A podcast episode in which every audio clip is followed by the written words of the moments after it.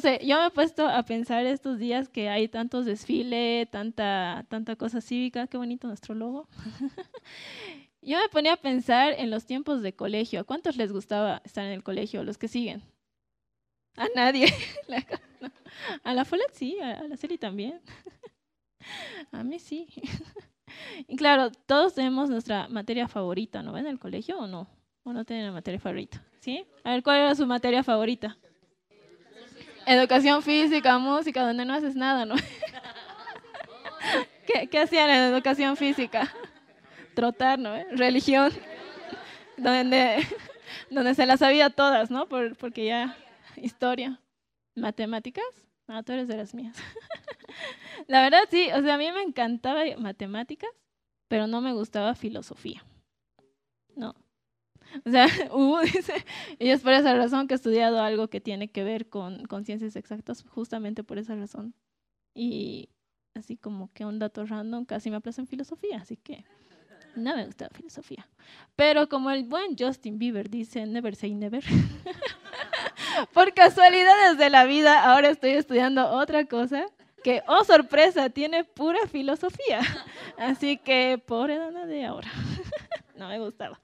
Y así que con esto quería empezar. Y no sé si el Dani ya tiene las imágenes. Justamente estaba en una de mis clases y estábamos aprendiendo filosofía. Y bueno, aquí tenemos a un tal que se llama Epícteto. Sí, tenía nombres súper raros allá en la antigüedad, en los años muy atrás. Y decía, Saber diferenciar qué está bajo mi control y qué no está bajo mi control. Ellos, los filósofos siempre se andaban preguntando así las cosas y todo así. Muy raros eran ellos. Pero eh, al, ver estas, estas palabras yo me ponía igual a pensar, ¿qué está bajo mi control? ¿Qué puedo controlar yo? A ver, ¿podrían decirme qué puedo controlar yo? O sea, cada uno, hacer ejercicio. Bueno, puedo controlar en mi salud, ¿no? Hago ejercicio y como bien. ¿Qué otra cosa más podremos, podemos controlar? ¿Qué puedes controlar, Vale? no, no. Las acciones de uno mismo sí podemos controlar. Y como ahí dice, hay cosas que no están bajo mi control. ¿Qué cosas no estarían bajo nuestro control? El clima, el tiempo, el dólar. No, no puedo controlar, por más que quiera. No puede hacer que baje que suba. Pero sí, hay, hay cosas que, que, sí dice que están y que no están bajo nuestro control. Si podemos tener la siguiente imagen, Dani, por favor. Ok. Eh, este tal Epícteto pertenecía a un grupo que se llamaba los estoicos. Y ellos también tenían esta frase que dice, si te centras demasiado en lo que se escapa de tu control, no podrás conseguir aquello que no depende de ti muy, muy raro, por eso no me gustaba filosofía. pero, pero entendiéndole un poquito, eh, es interesante el saber cómo ellos eh, le encontraban un sentido a todo lo que pasa en la vida, pero ellos lo hacían de, a partir de la razón. Y es muy, muy genial que, que hay algo que yo he podido ver, si podemos poner la siguiente diapositiva, Dani. Que nosotros no nos basamos en la razón, no, eh, es uno antes el versículo. Dani ha desordenado mis diapositivas, perdón. Pero sí, eh, si podemos estar tal vez abriendo Mateo 6, 33, si tienen sus Biblias. Mateo 6, versículo 33.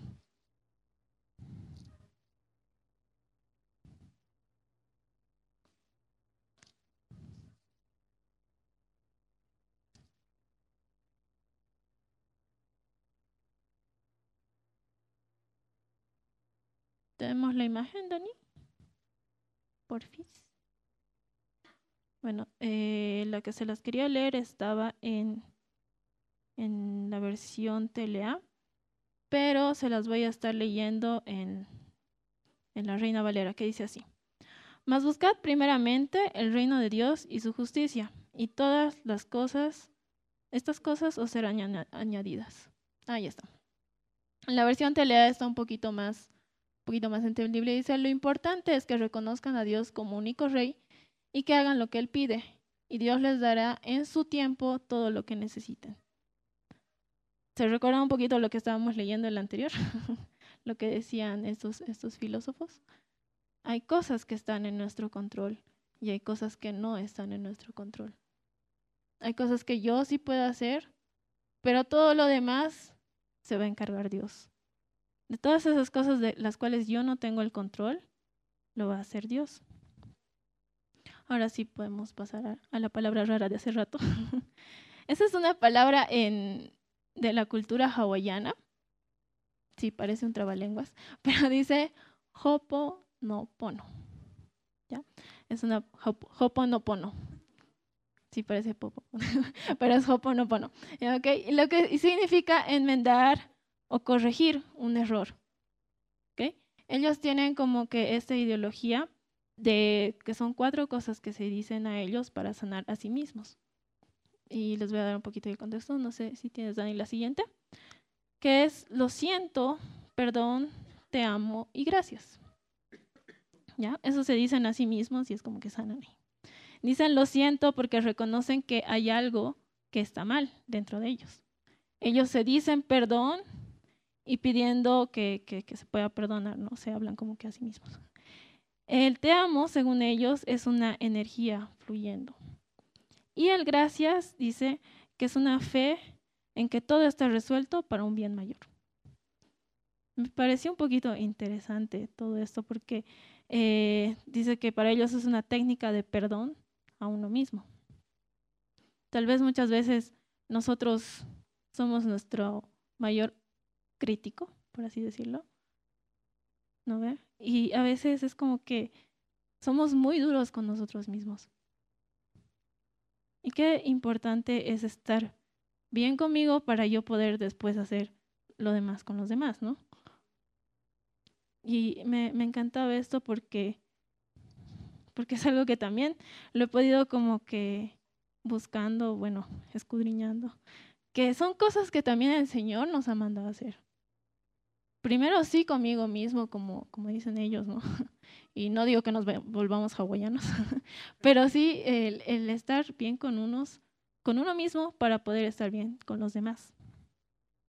Esto del lo siento y del perdón lo puede encontrar en Efesios 4:32, si podemos ir a la palabra, en versión NBI por Fadani. Efesios 4, versículo 32.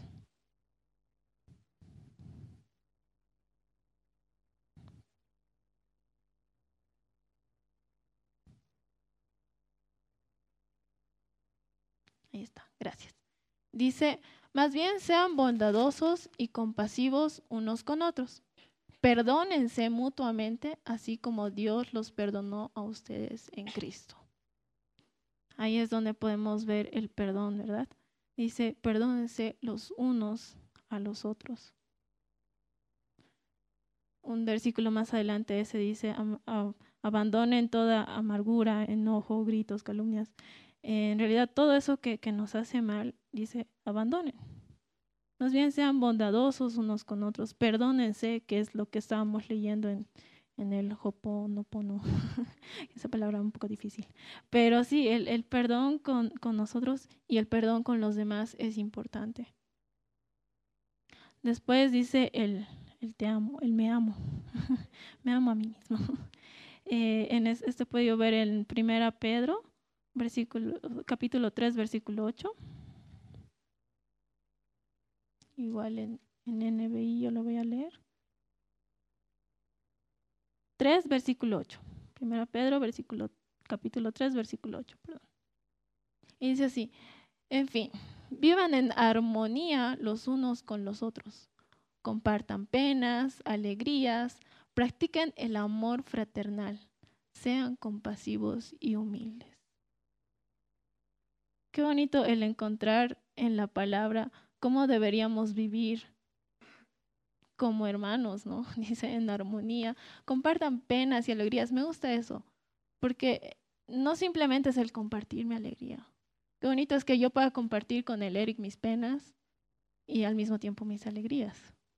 Dice, compartan el amor fraternal, el te amo. Yo me amo y así es como puedo armar a mi prójimo. Eso es, eso es muy bonito. Y también he podido ver el, gracias en esto, que para eso vamos a ir a Primera Tesalonicenses, capítulo 5, versículo 18. Primera Tesalonicenses, capítulo 5, versículo 18.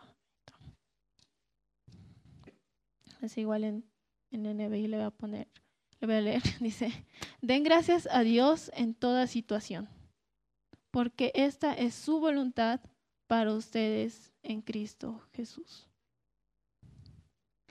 Qué genial, me gusta que dice, porque esa es la voluntad, es su voluntad. Es la voluntad de Dios que hagamos estas cosas, es la voluntad del Señor que yo perdone a mi hermano, es la voluntad del Señor que yo ame a mi hermano.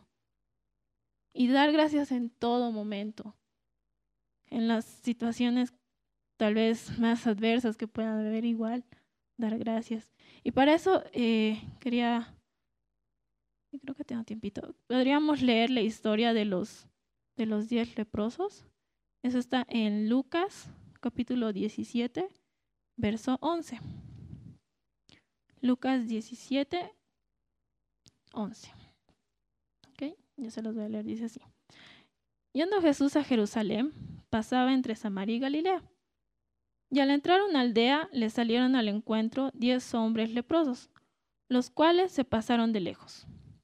Y alzaron la voz diciendo, Jesús, Maestro, ten misericordia de nosotros. Cuando él los vio y les dijo, les dijo, id, mostraos a los sacerdotes. Y aconteció que mientras, mientras iban, fueron limpiados.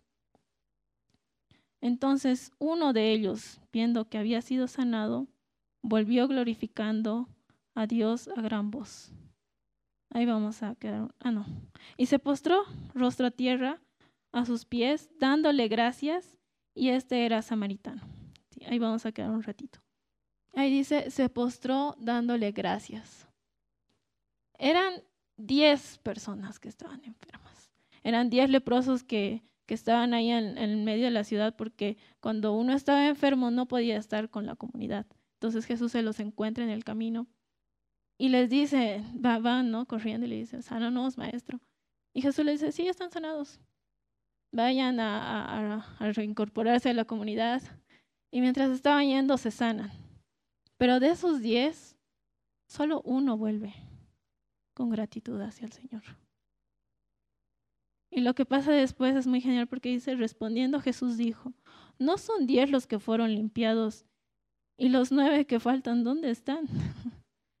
no hubo quien volviese y diese gloria a Dios sino este extranjero. Y le dijo, levántate, vete, tu fe te ha salvado. Jesús no simplemente lo sanó, acá dice, lo salvó. El hecho de reconocer a Dios como rey, el hecho de reconocer a Dios como alguien que está en control de mi vida, va mucho más allá. Acá dice que lo salvó. Y es lo que ha hecho Dios con nosotros. Cuando reconocemos que Dios es nuestro Señor, el Señor en nuestra vida, nos perdona nuestros pecados por completo y nos da una nueva vida. Como estábamos leyendo en Mateo 6, si podemos volver a la imagen, Dani. Son dos cosas que dicen que, que tenemos que hacer. Dice, reconozcan a Dios como único rey y que hagan lo que Él les pide. Hacer lo que Él les pide está en la palabra. Ya hemos visto unas cuantas de ellas que sería el, el perdonarnos, el amarnos, el ser agradecidos con todo lo que tenemos y en todo tiempo, y el reconocer a Dios como nuestro Señor de todo. Esas dos cosas van a hacer que el Señor se ocupe de todo lo que yo no tengo el control. Porque de las cosas que sí puedo tener control, pues yo trabajo en ellas. Yo puedo eh, trabajar en mi actitud, yo puedo trabajar en ser más saludable, pero en las cosas que el Señor es el que tiene el control y no yo, Él se va a encargar. Pero Él se va a encargar una vez que yo le, permita hacer eso, el, reconocer que Él está en control. El saber que Dios está en control es comprender que ni la vida ni la muerte nos puede quitar lo que su Hijo Jesucristo nos ha dado. Si podemos poner la última hora, sí, Dani. La última diapositiva. En Isaías 55 del 8 al 9 dice así. Porque mis pensamientos no son vuestros pensamientos, ni mis caminos mis caminos, dijo Jehová. Como son más altos los cielos que la tierra, así son mis caminos y mis pensamientos más que vuestros pensamientos. El Señor es el que está en control de todo. Tal vez sí podemos estar pasando algún momento, alguna situación difícil, alguna situación familiar, alguna situación financiera, cualquier situación complicada que podamos tener, que para nosotros puede ser, eh, no sé, nos desesperamos o pensar que ¿qué es esto que está pasando? ¿Cómo es posible este suceso? Pero el Señor tiene pensamientos mucho más altos. Él sabe lo que está haciendo y Él sabe cuándo lo va a hacer. El darle el control al Señor va a hacer que nosotros podamos descansar en Él. Y bueno, así con eso quería terminar. Que el reconocer a Dios y el darle el control, la respuesta a todo esto tiene que ser mi adoración. Cuando esté en medio de una dificultad, mi respuesta tiene que ser adoración. Reconociendo que todo le pertenece a Él. Reconociendo que solo Él se va a encargar de todo esto. Y bueno, sí, eso quería compartirles el día de hoy. Padre, en esta noche, Señor, reconocemos, Señor, que, que sin ti somos nada, Padre. Señor, sabemos que tú estás en el en control de nuestras vidas, papá. Que solo tú eres el que sabe las cosas que está haciendo, Señor. Que tus pensamientos son mucho más altos que los nuestros, Señor. Muchas veces tal vez como como humanos, Señor, eh, las situaciones que tenemos en esta vida, Señor, para nosotros no, puede, no tienen sentido, papá. Hay momentos en los que nuestras fuerzas ya no pueden más, Señor. Pero confiamos en que tú, Señor, vas a renovarnos cada día las fuerzas, Padre. Reconocemos, Señor, que solo tú tienes el control de nuestras vidas, Señor. Solo tú tienes el control de las cosas que pasan en nuestras vidas, Señor. Y que todas las cosas, Señor, que, que nos pasan son para bien, Señor. Los que, los que confían en ti, Señor, todas las cosas les ayudan a bien, dice tu palabra, Señor. Padre, te damos gracias esta noche por la palabra que tú nos has dado, Señor. Gracias, Señor, por hacernos recuerdo, Señor, que cuando dejamos todo bajo tu control podemos estar descansados, Señor. Gracias te damos, Padre, porque eres tan bueno para, para darnos tantas cosas, Señor, para ayudarnos, Señor, a pasar esta vida que está acá en la tierra, Señor.